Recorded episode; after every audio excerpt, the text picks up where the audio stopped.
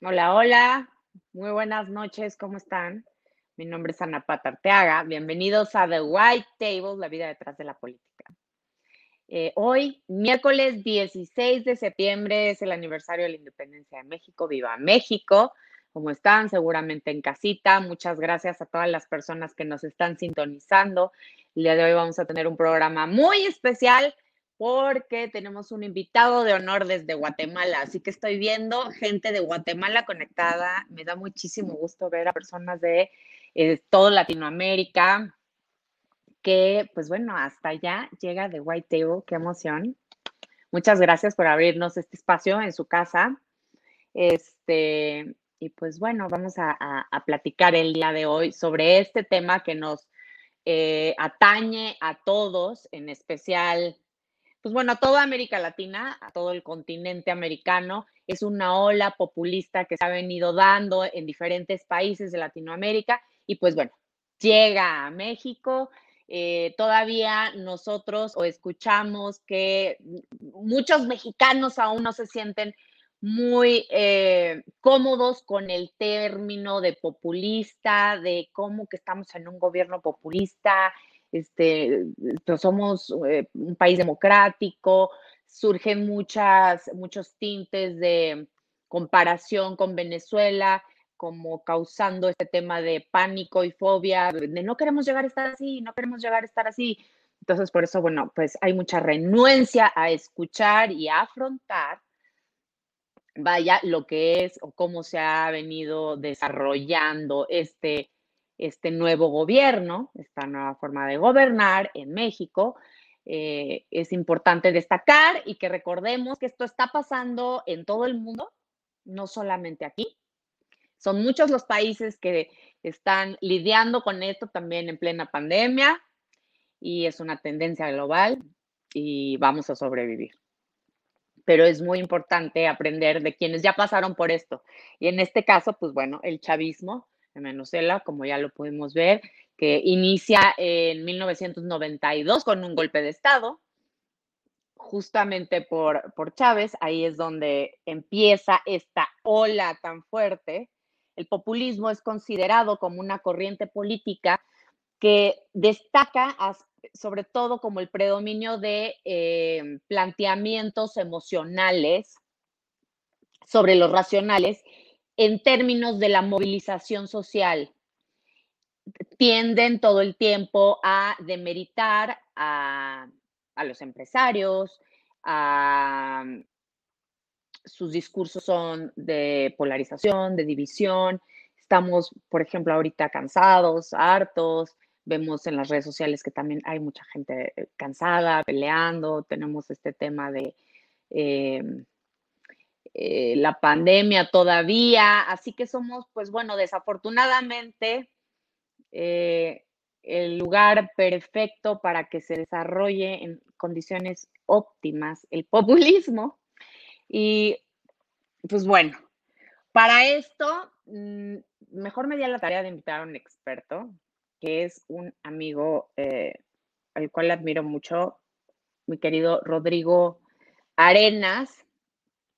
Él es eh, empresario y fundador y CEO del el periódico digital o el medio digital La República. Es un medio de comunicación líder eh, en América Latina y en, en Guatemala, sobre todo, para la defensa de los valores de la República en Guatemala. Doy la bienvenida a mi amigo Rodrigo Arenas para que nos platique sobre el populismo en América Latina, cómo, cómo llegó allá, cómo nos ven a México. Este, tuvimos, la, es la primera vez que tenemos unas fiestas patrias tan desangeladas, que bueno, también tiene mucho que ver el tema del el confinamiento, que estamos pasando también por un momento de luto nacional, más allá de festejos. Bienvenido, Rodrigo. ¿Me escuchas? Ya te vemos. Hola, Napat. Sí, muchísimo gusto y muchísimas gracias por tu invitación el día de hoy. Eh, antes que nada, felicidades para ti y todos los mexicanos por su independencia. Nosotros estamos también el, día de ayer cumpliendo 199 años eh, de habernos independizado, si no estoy equivocado, de ustedes, porque fueron dos años antes que nos independizamos de los españoles. Eh, pero bueno, la verdad es que, que, muchísimas gracias, es un honor para mí estar platicando con, contigo, con toda tu audiencia, del tema del populismo. Y el populismo es algo, eh, te, te, cuento primero, una, una tal vez una primera pregunta que voy a responder es, eh, yo no me atrevo a decir, yo, no, yo como guatemalteco no voy a afirmarte si Andrés Manuel López Obrador es populista o no. No, no, yo no, no. Que, Eso lo, se irá desarrollando que, en el transcurso del programa, pero sí estamos viendo que hay ciertos tintes, vaya, en, en, en esta nueva administración. A, nosotros llevamos 10 años estudiando esto 11 años. Y yo te voy a dar hoy una, te voy a contar lo que hemos venido estudiando y lo que hemos encontrado. Y a que cada quien concluya, ¿no? El riesgo en el que cada quien está. Porque te digo la verdad, obviamente están eh, Andrés Manuel en, en México, pero hay otros personajes también en América Latina, ¿no? En América Latina, exactamente. El, el populismo, más que el populismo, el socialismo del siglo XXI nace con el famoso Foro de Sao Paulo en 1990, eh, posterior a que cayó la, la, el muro de Berlín y que digamos que Rusia le quitó el chorro económico o, o, o le quitó el paternalismo a Cuba.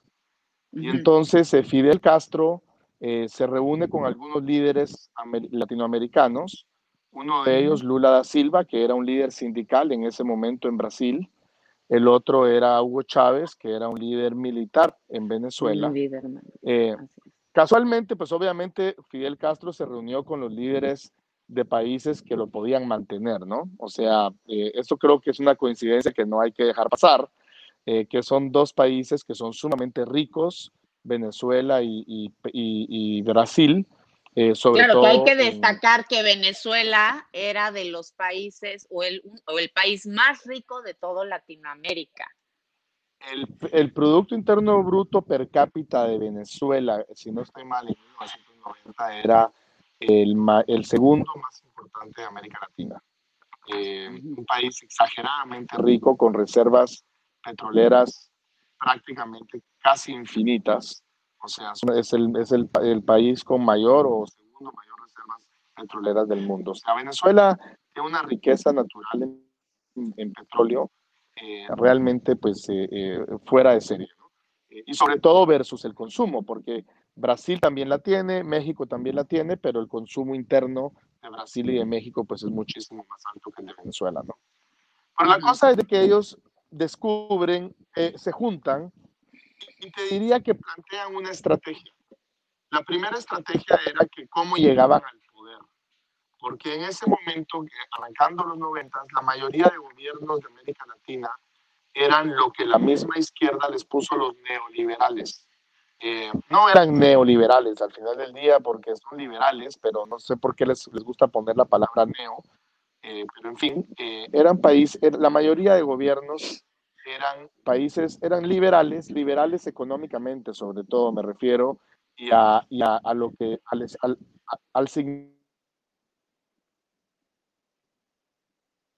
estricto de la palabra deliendo eh, los acuerdos que se habían llegado en Washington de cómo modernizar América Latina, cómo privatizar eh, muchísimos de, los, de las empresas estatales que habían en América Latina. Eh, y se empieza esta, esta, transformación en América Latina, donde se privatizaron las telefónicas, se privatizaron empresas de energía, un montón de compañías que, que, en los países donde se hizo bien generó muchísimo bienestar. Para darte una idea, en Guatemala, en 1990, para tú pedir una línea de teléfono, te podías tardar hasta tres meses. Cuando tú alquilabas o vendías una propiedad, el hecho de que la propiedad tuviera una línea de teléfono era, una, era un gran activo, era, era así como algo valioso, ¿no? Eh, porque era, realmente era difícil conseguir una línea de teléfono eh, en la década todavía de los noventas. Con la privatización 97, eh, esto cambió sustancialmente para bien. Entonces, digamos que hay, que hay que recordar el contexto. Y entonces ellos definen que lo que toca venir es primero llegar al poder. ¿Y cómo llegar al poder? Pues ahí es donde lamentablemente no les fue tan difícil encontrar la manera de hacerlo, porque lo único que tenían que hacer era explotar todas las debilidades de muchísimos gobiernos eh, que habían atendido mal a su población. y que en este caso, exactamente, que habían sido también gobiernos que habían, eh, gobiernos corruptos, eh, muchísima corrupción, muchísima corrupción, muchísima, muchísima, digamos, los recursos, o sea, si tú ves, por ejemplo, Estados Unidos, ves Europa, ves la inversión en infraestructura en esos países, es una infraestructura que ha permitido que esos países, esas regiones se desarrollen. Pero tú ves nuestros países, la mayoría de países de América Latina, y con muy raras excepciones, la infraestructura es patética. Y entonces logras, ¿qué es lo que eso sucede? ¿Qué es lo que eso genera? Genera que hayan muchísimos lugares dentro de nuestros países en donde simple y sencillamente no hay oportunidades. Es gente que, que nace eh, en una región en la que si no migra, que usualmente tratan de migrar o a la ciudad del país, a la única ciudad importante del país en el que viven, o a Estados Unidos, eh, realmente encontrar oportunidades para la gente sumamente difícil.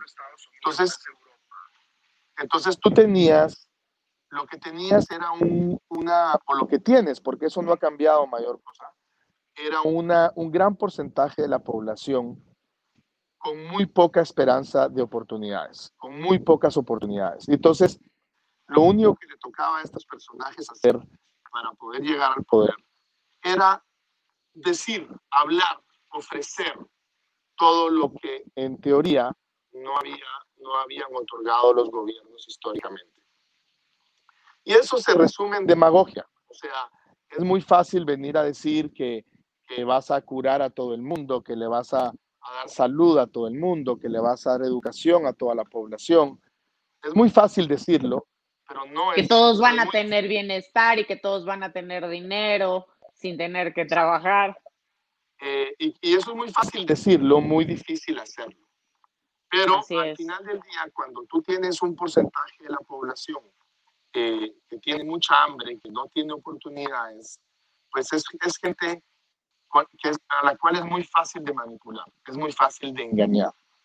Pero sobre este todo... fue el caso, por ejemplo, de, eh, digo, corrígeme si, si estoy mal, de Venezuela justo cuando ahí empieza como a coserse el chavismo, que es como, es una parte alterna del socialismo o del populismo, por así llamarlo, pero con tintes de todo. De catolicismo, eh, de chamanismo. Exactamente. todo. Yo no te, yo no te puedo, no te puedo, no, yo era muy joven en esa época, pero entiendo que el último gobierno de los noventas de Venezuela fue terriblemente corrupto. Era algo así como, o sea, usualmente un gobernante populista o socialista llega al poder después de un gobernante, digamos, desagradablemente corrupto. Eh, ese, ese, ese típico personaje que indigna, que ofende en la manera como se comporta, en la manera como administra los recursos del Estado. Entonces, la primera estrategia de estos personajes es la, primera estrategia de estos personajes es cómo llegar al poder, ¿no? Y entonces, usualmente, eh, quien les hace, digamos, la antesala para llegar al poder es un gobernante corrupto, es un gobierno corrupto. Es un gobierno que indigna, eh, es un gobierno que, que se dice ser muchas veces de derecha, pero al final del día lo que es es un gobierno también, me atrevería a decirte que también populista, pero eh, digamos más enfocado en la corrupción. Y que además son muy conservadores, ¿no? Y autoritarios. Eh, los tienes, perdón. Los, eh, los populistas, sí, sí, sí, sí. Usualmente son autoritarios, pero eso viene de la segunda parte, el cómo funciona. una vez llegan al poder, una vez llegan al, al gobierno ejecutivo, Generalmente en una república, tú tienes, primero generalmente tienes tres poderes, ¿no? El gobierno ejecutivo, el legislativo y el judicial. Y entre esos poderes hay pesos y contrapesos. Usualmente el ejecutivo, el, el, judicial, pues es un contrapeso del ejecutivo y del, y del legislativo, ¿verdad? Porque si, si, si, digamos, si violan la ley es el organismo que los pone, que los pone, a, que los pone a punto, decimos en Guatemala. Eh, el, el, legislativo usualmente es un contrapeso del ejecutivo, ¿verdad? Es quien le pone límites usualmente al ejecutivo. Entonces, en un, en un, gobierno, en un gobierno republicano tienes generalmente esos tres poderes. Pero adicional, tienes, yo le llamo una segunda línea de defensa, una tercera línea de defensa, que es donde tienes al sector empresarial, al sector académico, a la prensa, a la iglesia, eh, o sea, tienes a los sindicatos, tienes una, un, un sector, tienes un grupo de generalmente de organizaciones que le ponen, que le hacen también contrapeso al gobierno. Eh, como te repito, verá el, sector empresarial, el sector académico, eh, los medios de comunicación, eh, la iglesia, en fin, depende del país. Estos sectores son menos o mayores poderosos, menor o mayormente poderosos. Entonces, ¿qué es lo que hace el gobernante populista? Generalmente, lo primero que hace cuando llega al poder es que trata de comprar las voluntades del legislativo y o del judicial, usualmente de ambos. Y usualmente en nuestros países, lamentablemente, como no tenemos gobiernos con ideología, no tenemos gobiernos con principios, lo único que tienes que hacer para comprar a estos personajes es literalmente darles dinero. O sea, la diferencia entre un gobernante opositor de mayor rango o de menor rango es la cantidad de dinero que pide de cambio. Esto te estoy diciendo con honrosas excepciones.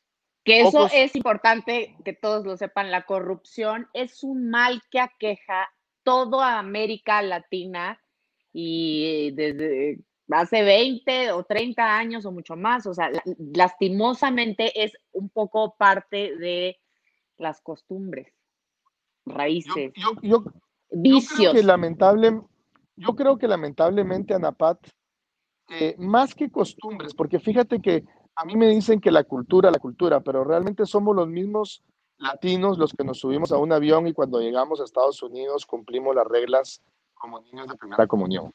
Yo creo que lo que ha pasado es que de hace 30, 40 años para acá, eh, los mejores latinoamericanos, repito, con algunas excepciones, porque hay excepciones, eh, le dejamos el gobierno a los peores. Y le dejamos el gobierno generalmente, o le dejamos la política a los peores. Y la política siempre va a haber alguien que se haga cargo.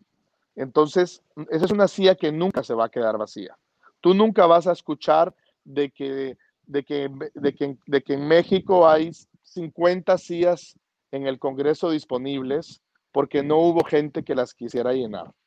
Eso no va a pasar jamás. O sea, siempre se van a llenar. Y lamentablemente se de tres tipos de personas, o de personas malas, o de personas regulares, o de personas buenas. Entonces, si no las llenan las buenas, las llenan las regulares y las malas. Y las regulares o las mediocres usualmente se vuelven malas, ¿verdad? O sea, yo es muy poca la gente que, tú, que uno considera o que, o, que, o que es mediocre que cuando la pones bajo presión se vuelve buena. La mayoría de gente mediocre bajo presión se vuelve mala. Entonces, pero regresando a la estrategia de, del populismo, del socialismo del siglo XXI, entonces viene el gobernante y empieza a comprar, eh, empieza a comprar voluntades en el, en, el Congreso, en el Senado y en el organismo judicial. Las pocas voluntades que no logra comprar, entonces las empiezan a deslegitimizar. ¿verdad? Empiezan las persecuciones judiciales, empiezan los inventos, empiezan lo que está viviendo ahorita, por ejemplo, un Álvaro Uribe en Colombia. Eh, eso es lo que sucede usualmente cuando tú no logras comprar una voluntad. ¿Por qué no ha pasado eso en Venezuela? Porque lamentablemente la gran mayoría de oposición en Venezuela la han logrado comprar. Y si no, veamos ahorita la posición, por ejemplo, de Enrique Capriles. Pero entonces, ¿qué, ¿qué sucede en nuestros países? Que cuando tú tienes un sector privado poderoso, cuando tienes un sector de medios de comunicación poderoso, y ese sector empieza a ponerle límites al gobierno, el gobierno hace lo mismo. O lo compra o lo deslegitimiza. Y es exactamente la misma estrategia. O lo compra dándole dinero y comprando a los medios de comunicación. O los, empiezan a, deslegitimar. Exactamente, así como a los periodistas. Exactamente, como lo hizo Correa en Ecuador. Correa a los, al medio de comunicación que le puso límites, le metió una demanda, que obviamente el organismo judicial era de él, eh, y, le, y le ganó una demanda como de 40 millones de dólares, que después le dijo, te la voy a perdonar mientras te portes bien. o sea, y portarte bien es que no dijeran nada de él, ¿no? Entonces, y, y, mientras tanto, y esto es tal vez la parte más importante, todo esto con un discurso, con un discurso polarizante, polarizador, un discurso de odio, un discurso de pobres contra ricos, de que los pobres son pobres porque los ricos son ricos. ¿Y por qué les conviene este discurso polarizador? Porque el que divide vence, divide y vencerás. Entonces, si tú logras dividir al pueblo, ¿verdad? Al pueblo rico y al pueblo pobre, porque el pueblo es, somos todos. Todos somos pobres, el pueblo. Son los ricos, todos somos el pueblo, ¿verdad? Pero si tú logras como gobernante polarizar al pueblo, que el pueblo se odie entre sí, entonces es muy difícil que se una en contra tuyo que siento que también otro de los de, la, de los factores o de las cosas que tienen en común estos gobiernos es que llegan con un proyecto de poder, pero no con un proyecto de nación, que es bien diferente. Por supuesto. Sí. Eh, para ellos el tema es el poder. O sea, eso Fidel Castro es el maestro o era el maestro del tema, ¿no? O sea, eh, ¿por qué? Porque el poder es lo que los perpetúa en el gobierno. Eh, esta es gente que usualmente, eh, y digamos, aquí sí hay una pequeña diferencia, yo te diría, entre los populistas de izquierda y los de derecha. Los populistas de derecha son más respetuosos de la democracia.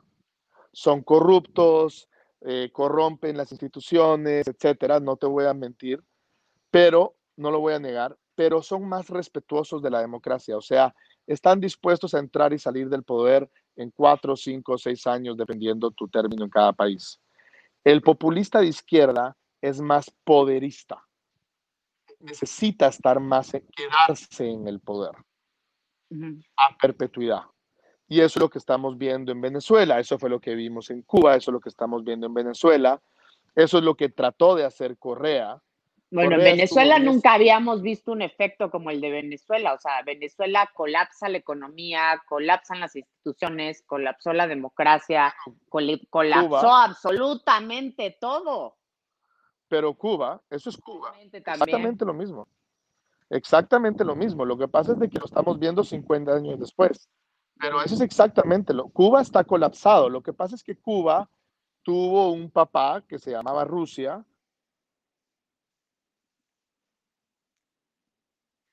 la Unión Soviética en Cuba, en Estados Unidos, y porque se volvía un, un punto geográfico clave en la Guerra Fría. Pero, pero Cuba fue eso. Cuba fue un, un, un fracaso absoluto del sistema, eh, en donde lo único que logró eh, Fidel Castro fue una igualdad de pobreza, en donde todos son iguales, pero todos son igual de pobres. Entonces, eh, lo vimos y y ya lo estábamos empezando a ver en Ecuador con Correa. Lo que pasa es que Correa, desde mi punto de vista, Correa creyó que Correa vio venir una crisis económica en Ecuador por sus decisiones macroeconómicas y su endeudamiento. Y entonces él creyó que al poner a Moreno, él, que era Moreno, el presidente Moreno actual, era un presidente de él, era de su partido, Él creyó que Moreno iba a sufrir las consecuencias y él iba a jugar el juego del zar de Rusia, de Rusia, perdón. Eh, verá el, el, zar que el pueblo lo llama para que regrese al poder. Entonces él pretendía regresar al poder cinco años después y ahí a perpetuarse en el poder.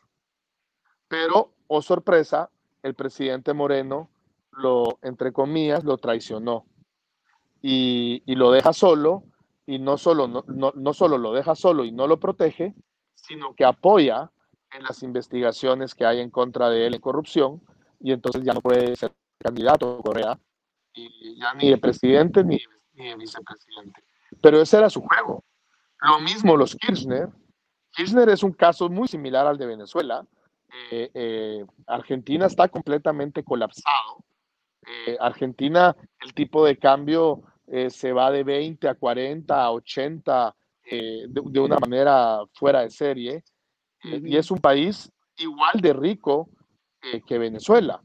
Tal vez no en petróleo, pero en otro montón de, de, productos. Argentina es un país exageradamente rico. Mm, también tenemos a Brasil. ¿Qué está pasando con Brasil? No lo Brasil igual.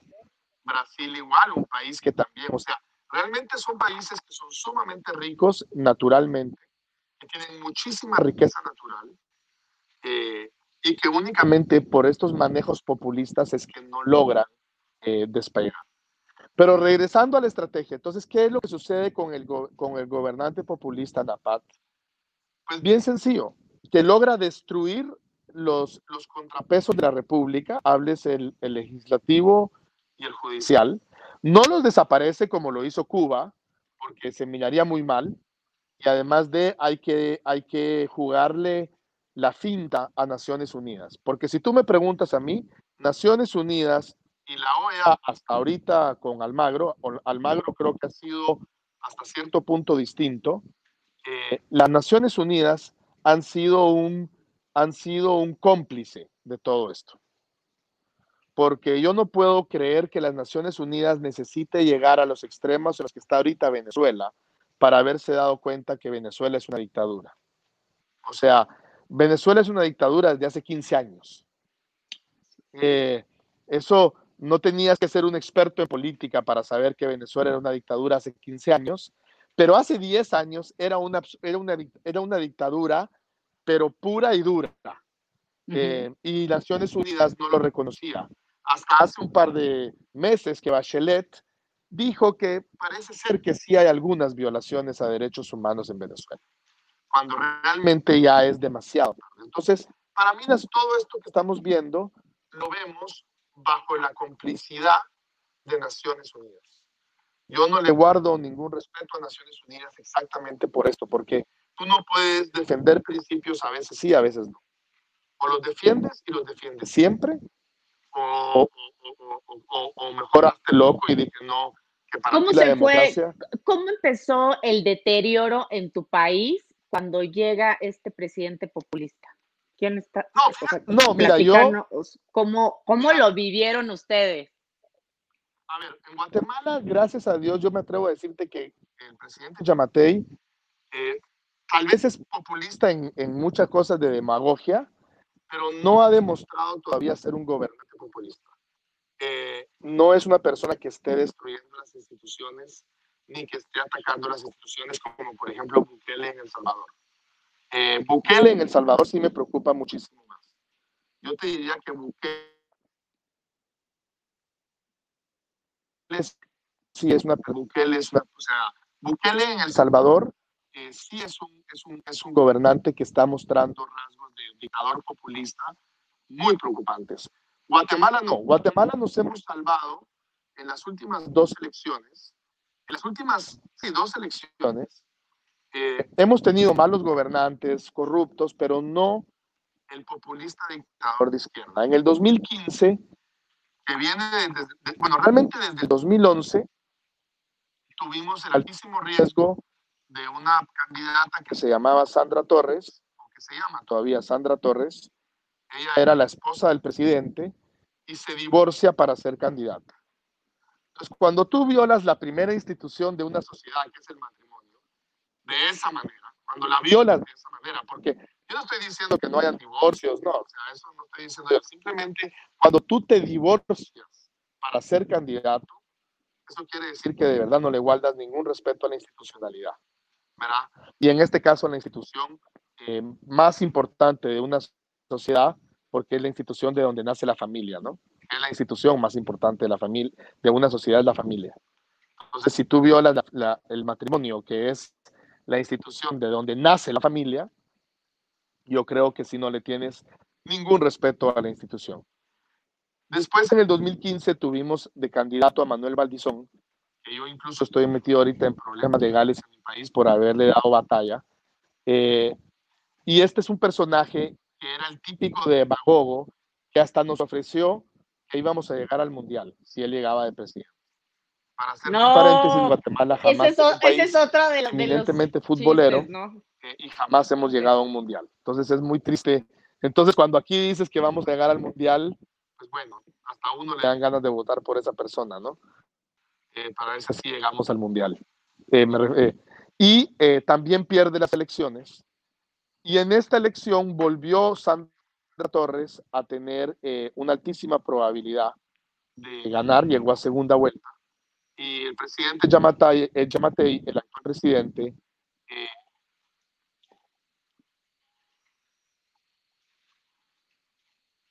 Te escucho, ¿sí?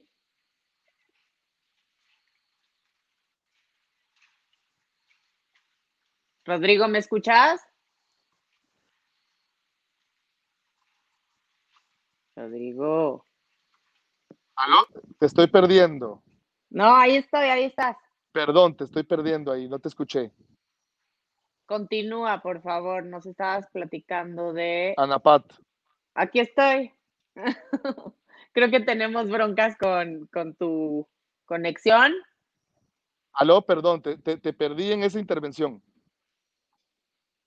No, no hay cuidado. Eh, nos estabas platicando de los tintes. ¿Me escuchas? Sí, te escucho, te escucho. Te escucho perfecto. Yo sí, tú sí te escuchas. Voy a quitar la cámara, voy a quitar la cámara para ver si tengo mejor señal. ¿Me escuchas ahí? Sí, perfecto. Ana, Anapat, ¿me copias?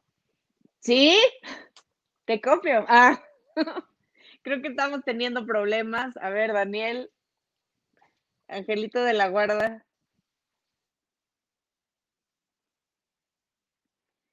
Mi querido Rodrigo, ¿te perdimos o sigues ahí? ¿Dónde te fuiste? Creo que sí estamos teniendo problemas. Se desconectó Rodrigo pero en un momento regresa, es que mm, está fuera de, está en una zona fuera de la ciudad de Guatemala donde creo que no hay muy buena recepción. Pero bueno, seguimos platicando de eh, este importante tema y leyendo sus comentarios. Vamos a ver. Tiene mucha razón, Rodrigo. En México las sillas de nuestros congresos están llenas de gente mediocre. Desafortunadamente, sí. Lucero Ricardo, la ONU ya acusó al gobierno venezolano de crímenes. Así es, era justamente lo que nos estaba platicando Rodrigo. Eh, es hasta ahora que la ONU ya empieza a reconocer que, este, que hubo crímenes eh, en Venezuela y es muy grave. como platicábamos o no, como nos decía Rodrigo, esto, este efecto lo hemos venido viendo desde hace 20 años y eh, hasta ahorita es reconocido de manera, eh, pues vaya, por las Naciones Unidas. Por otro lado, pues nunca me habían dejado solita, así que pueden mandarme mensajes. Rodrigo, ya no sé si vas a regresar o no de, viste, pues, el populismo. Ah, ya. Perdón, es que me están mandando mensajes, estoy leyendo sus mensajes. Em, en, el, en, términos de eh, Venezuela, es un ejemplo que a todos, o que a, sea, a todos nos marcó muchísimo, porque nunca habíamos visto que un país colapsara completamente, que era justo lo que le estaba eh, platicando a Rodrigo. Se colapsa el sistema económico, se colapsa el sistema social, se colapsa el sistema político y colapsaron las instituciones. Las democracias, tenemos que aprender, se defienden con uñas y dientes. Y en este caso no pasó esto en, Venezuela. tenía este efecto también donde negaba que tuvieran tintes socialistas, y que al mismo tiempo podía dar un discurso palero y hablar un poco sobre religión y eh, sobre todo recargando en discursos llenos de sentimientos de odio, de rencor, de división, de resentimiento y de violencia, pero desde el poder hacia, hacia abajo, lo cual empieza a afectar en gran medida a la sociedad. Como lo podemos y como lo estamos viendo, empiezan a polarizarse fuertemente. Hace unos días justamente tuvimos en Tu por México un Zoom, una conferencia virtual con eh, Irving Gatel. Es historiador y conocedor sobre este mismo tema y nos platicaba eh, pues de estos gobiernos, un segundo por favor, de estos gobiernos y de los estragos que causan en las sociedades y sobre todo las ganas o lo que finalmente provocan es el empobrecimiento de los países. Em, vamos a ver si se va a reconectar el Rodrigo. Rodrigo. aquí estoy, aquí estoy. Ay, qué bueno, Rodrigo. Sí, mil disculpas. Eh, Me cuidado. Te conté, verá que se fue la luz, salí, estoy fuera de la ciudad y se fue la luz en donde estoy media hora antes de que arrancara el, show. Y bueno, he estado aquí eh, eh, batallando con la tecnología. Eh, no importa, está bien porque eh, no, no, no hay cuidado. Yo también estoy muy verde, pues así que ya. Nada, pues te estaba terminando de contar, ¿verdad? Entonces, eh, en Guatemala todavía no hemos caído en las manos de un populista de izquierda de este tipo, pero estamos cerca. O sea, si tú me preguntas a mí, estamos a un gobierno de, eh, porque lamentablemente, pues hay un altísimo porcentaje de guatemaltecos a los que, digamos, socialmente les hemos quedado muy mal. Eh, y, no, no, tenemos un sistema republicano eh, que es lo que realmente te, te, defiende, ¿no? Un sistema republicano es, es, es esa es ese, ¿qué es un sistema republicano? Es un gobierno que se organiza para defender la vida, la libertad, eh, ese derecho sagrado que tenemos todos de ser los dueños del fruto de nuestro trabajo, en donde las instituciones de gobierno tienen pesos y contrapesos, en donde hay igualdad ante la ley, en donde todos somos iguales ante la ley. Y tal vez a mí la que más me gusta es en donde las instituciones son inclusivas con base en incentivos, no con base en privilegios. La pequeña gran diferencia entre el socialismo y el republicanismo en ese sentido es que el, republicanismo pretende incluir a todos los ciudadanos, pero con base en incentivos, no con base en, privilegios. Y eso es lo que hace la gran diferencia. Y, eso para cambiarle un poquito de tono, porque yo creo que también sentarnos aquí a llorar todos los latinoamericanos, pues no sirve de mucho. Tenemos que encontrar soluciones. Así es. Y la solución es esa, la solución es el sistema republicano, eh, porque en un sistema republicano tú puedes tener gobiernos, puedes tener gobiernos liberales, conservadores, eh, socialdemócratas, demócratas cristianos, eh, libertarios, pero, pero siempre con límites. Y cuando tú tienes límites, el país, el país camina hacia donde debe ser. Lamentablemente, cuando no tiene límites, es cuando este tipo de problemas se dan y eso es lo que, eso es lo que usualmente los gobernantes populistas buscan. Y es que no hayan límites, porque ahí es donde pueden hacer lo que se les da la gana. Y como te repito, eh, confrontando a los ciudadanos. O sea, cuando ustedes escuchen a Andrés Manuel López Obrador diciendo que los ricos y que la oligarquía eh, y que los ricos y que la oligarquía y los fifís que le dice, eso es, esa es una estrategia de él para, para, para generar odio entre la sociedad. Porque él sabe que entre más dividida esté la sociedad, para él es más fácil gobernar. ¿Verdad? Porque un gobernante populista, cuando termina de destruir todas las instituciones, las hace a un lado y le gobierna directamente al pueblo. Y al pueblo dicen, pues al pueblo hay que darle pan y circo, ¿no? Eh, con eso gobiernas un pueblo, con pan y circo.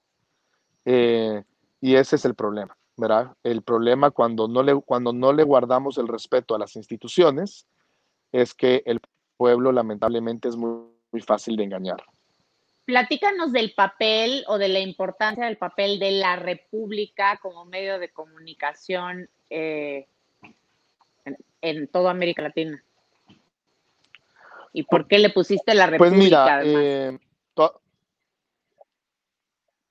le pusimos República porque pues eso es lo que hacemos, defendemos los valores republicanos y no pretendíamos hacerlo, eh, digamos, detrás de bambalinas. Queríamos ser claros queríamos ser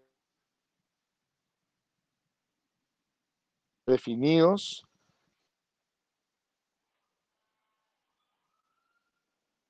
Muy honestos. Tenemos otro problema eh, con la...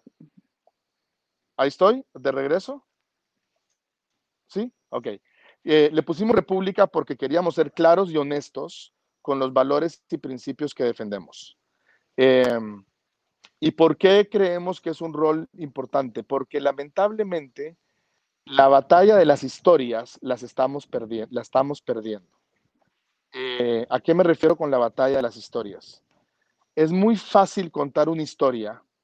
Eh, voy, a, voy, ponerte un ejemplo que está pasando ahorita en Colombia.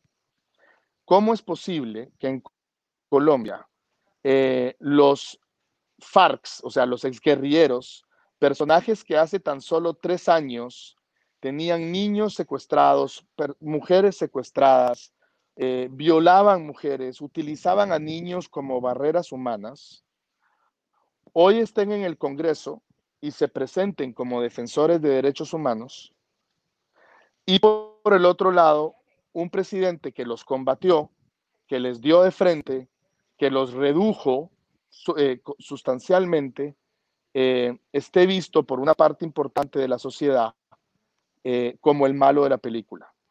¿Qué está pasando aquí? La historia la están contando los malos. Eh, y, eso te estoy hablando de un ejemplo muy político, pero también te puedo hablar de un ejemplo desde mi punto de vista que es el más, el más pegajoso, que es la famosa desigualdad. Todo el mundo detesta la desigualdad. La desigualdad, en primer lugar, es completamente inevitable en cualquier sociedad, eh, en cualquier sociedad desarrollada. Y que eh, se ha recrudecido de manera particular justo en toda Latinoamérica. O sea, eso es importante destacar. Pero, pero se, ha, se ha recrudecido el discurso de la desigualdad. Además. Pero el, pero el problema no es la desigualdad. El problema es la falta de oportunidades.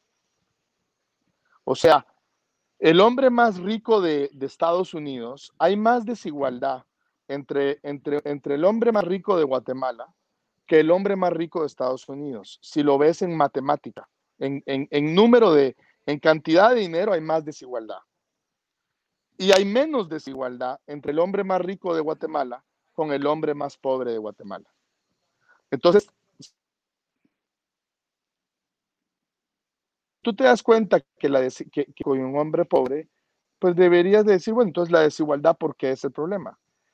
La desigualdad es el problema, o perdón, el problema no es la desigualdad, el problema es que el hombre más pobre de Guatemala, sus hijos no tienen oportunidades. Entonces, el gran problema que tenemos en América Latina es que tenemos a un grupo importante de ciudadanos, a un porcentaje importante de ciudadanos sin oportunidades. Lo mismo te pasa en México. Nosotros estamos haciendo aquí un, programa en donde estamos comparando cuando un, guatemalteco sale de una aldea de Guatemala y llega a Estados Unidos, a donde generalmente, generalmente me imagino que lo mismo pasará en México, las aldeas, aquí los guatemaltecos migran, digamos, al mismo lugar de donde está su aldea, ¿no? Entonces, por ejemplo, en Miami están los del departamento de, digamos, de Quesaltenango. En Los Ángeles están los del departamento de Huehuetenango. O sea, como que cuando llegan a Estados Unidos buscan a, sus mismos grupos, ¿no? Así es, la gente de San Luis Potosí, de unos estados, ajá, se van a Los Ángeles o de, sí. ¿Verdad? ¿Qué es lo que pasa? Es gente, cuando tú miras, digamos, a, a Juan y a Pedro, ¿no? Te voy a poner dos nombres comunes. Juan se fue a Estados Unidos, Pedro se quedó en Guatemala. Juan, a los seis meses de estar en Estados Unidos, está mandando 800 dólares al mes de remesas a Guatemala. Y Pedro, que se quedó en Guatemala, sigue igual de pobre que cuando, pues, que cuando Juan estaba en Guatemala. ¿Qué es lo que pasa? Cuando Juan llegó a Estados Unidos, llegó a una ciudad en donde hay un Walmart, hay McDonald's, hay Burger King, hay, Publix, hay restaurantes, hay hoteles, hay trabajo hay trabajo. Hay oportunidades. Oportunidades. El mismo Juan, el mismo Juan y el mismo Pedro, que tienen el mismo nivel de educación, los dos están igual, digamos, eh, tuvieron la misma nutrición, tuvieron la misma educación, crecieron bajo las mismas oportunidades. Uno logró migrar y el otro no. Y el que logró migrar a Estados Unidos, a los seis meses, está manteniendo a toda su familia en Guatemala. Y el hijo de esa persona, si, si nace en Estados Unidos, seguramente va a poder salir adelante. ¿Por qué? Porque Juan, cuando llegó, cuando llegó a Estados Unidos, había un McDonald's que, lo, que le iba a dar empleo. Había un Publix, había un Walmart, había un hotel, había un restaurante, había, había, hay demanda de empleo, hay oportunidades. Entonces, el problema a vencer no es la desigualdad, la desigualdad es una consecuencia. Pero la desigualdad es, es obviamente, en, eh, suena muy bien, venzamos la desigualdad. Pero el país más desigual del mundo, que es Estados Unidos, es probablemente el país más desigual del mundo, pero también el país con más oportunidades del mundo. Los países que son poco desiguales, como Noruega o Finlandia, en Noruega son 5 millones de habitantes, casi que con la, misma cantidad de petróleo que México. Entonces, imagínate tú, ahí el, el, más pobre nace con una riqueza establecida, porque son 5 millones de habitantes. Sí. Y, y, cada dos noruegos, con suerte, hay un bebé, con suerte.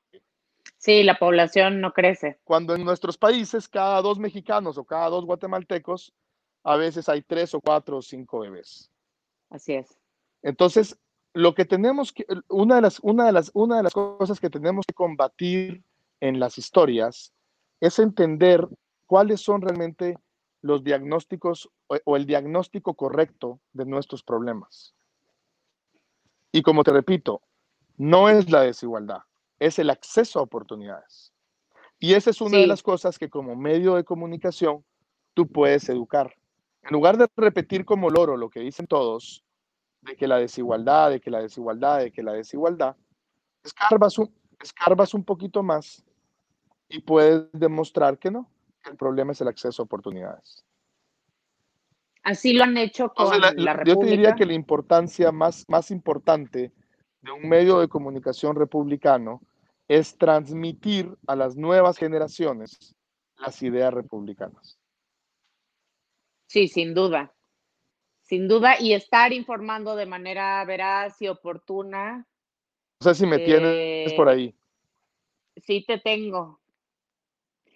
O sea, no sé de tu imagen, pero sí te escuchamos. Rodrigo, creo que volvimos a tener problemas de señal con Rodrigo se nos fue. Eh, en lo que entra o no entra, les eh, recuerdo que seguimos eh, en Tú por México estamos haciendo unas dinámicas muy padres en favor de la salud. Estamos rifando unas cenas. Son tres cenas con tres integrantes del colectivo para que cada, un, cada uno de los boletos cuesta 50 pesos y esto con el fin de ayudar a abonar dinero para que Salvador Aguilar pueda terminar eh, satisfactoriamente su tratamiento de quimioterapias. Daniel, si me escuchas, espero que puedas poner ahí el número de cuenta o el money pool, que creo que en este caso sería el número de cuenta. Eh, nos pueden encontrar en Twitter como arroba TUX. Y este, voten, compren, compren, compren muchos boletos. Son tres niños guapísimos, simpatiquísimos. Jorge Suárez de Jalisco, el culazo, cuerazo. Eh, Bruno mi querido Bruno, que ha venido aquí varias veces como analista financiero, y Javier. Entonces, este, pues bueno, participen. Y bueno, pues vamos a seguir. ¿Qué fue eso? Escuché un reading raro. Ok, perfecto. Espero que todo bien. Pues bueno. Este me parece que no se va a volver a conectar Rodrigo, pero por eso es muy importante que tengamos las antenitas bien paradas ante estos gobiernos o ante este tipo de gobiernos, eh, no caigamos en justamente las provocaciones o lo que están buscando de pues, separar y hacer más eh, división y polarización social.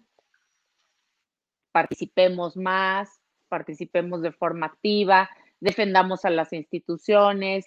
Es muy importante para cualquier democracia sana tener un contrapeso en sus órganos de gobierno. Rodrigo, si regresaste, qué bueno. Que no todo recaiga en una sola persona o en un solo partido.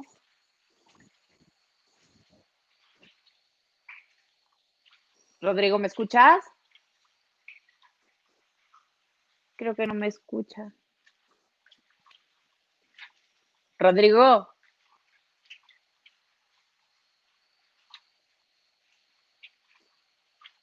Hijo, creo que no nos escucha. Hay una muy mala señal. Pero bueno, es muy importante que sin importar filias o fobias, seamos ciudadanos participativos en la vida democrática de nuestro país. La democracia se defiende con uñas y dientes. Por eso es muy importante estar bien informados, participar en los próximos comicios que van a ser los más importantes de la historia de nuestro país, donde están en juego más de 21 mil cargos. Salgamos, votemos, eh, evidentemente tomando las medidas sanitarias que se tienen que, que, que estamos tomando, porque pues bueno, no sabemos hasta cuándo se vaya a levantar eh, o vayamos a estar en condiciones óptimas o en semáforo verde. Pero voten, participen, hagan ruido, este, no se queden callados, cuestionense, cuestionen al gobierno, eh, cuestionen las decisiones que están tomando, cuestionen la opacidad, eh, si están, háganlo a través de redes sociales, vaya, hay Twitter, hay Facebook, por todo, platiquen de esto. Eh, es muy importante no quedarse callados y, y, seguir participando de manera responsable en la vida política de nuestro país y en la vida de la democracia, porque en función a que seamos más personas comprometidas y que seamos más personas que comunicamos lo que está sucediendo, este, la importancia de votar, la importancia de eh, favorecer a otros partidos también para que haya contrapesos importantes a la hora de tomar decisiones. Este, es por eso que los invitamos a unirse a Tu por México, que es un colectivo apartidista en donde, pues bueno, lo que buscamos es unir todas las voces de los mexicanos sin ningún tema de filias y fobias políticas, sino estar informados, participar y ser un verdadero contrapeso en la vida eh, política del país, pero desde el lado ciudadano. Y informar a todos los sectores, porque hay sectores muy desprotegidos, muy vulnerables, que no tienen mucha idea de lo que está sucediendo en el país y lo que están acostumbrados a escuchar es que todo está bien, que la economía está bien, que las cosas marchan bien, que estamos vendiendo un avión presidencial a toda madre que nadie usaba, que eran puros excesos y que en realidad está cayendo en estos temas de simbolismos una y otra vez, una y otra vez, una y otra vez, una y otra vez que ya cansan. Y se nos acabó el programa. Pero nos vemos la próxima semana. Muchísimas gracias por acompañarnos. Por favor, nadie es más poderoso que la suma de todos. Participen infórmense y síganse cuestionando. Que tengan un excelente 16 de septiembre, una excelente noche, descansen. Nos vemos el próximo miércoles y gracias por habernos acompañado en The White Table. Este programa tuvimos un poco de fallas eh, con nuestro invitado por el tema de la conexión, pero nos vemos el próximo miércoles. No se lo pierdan. Cuídense. Buenas noches.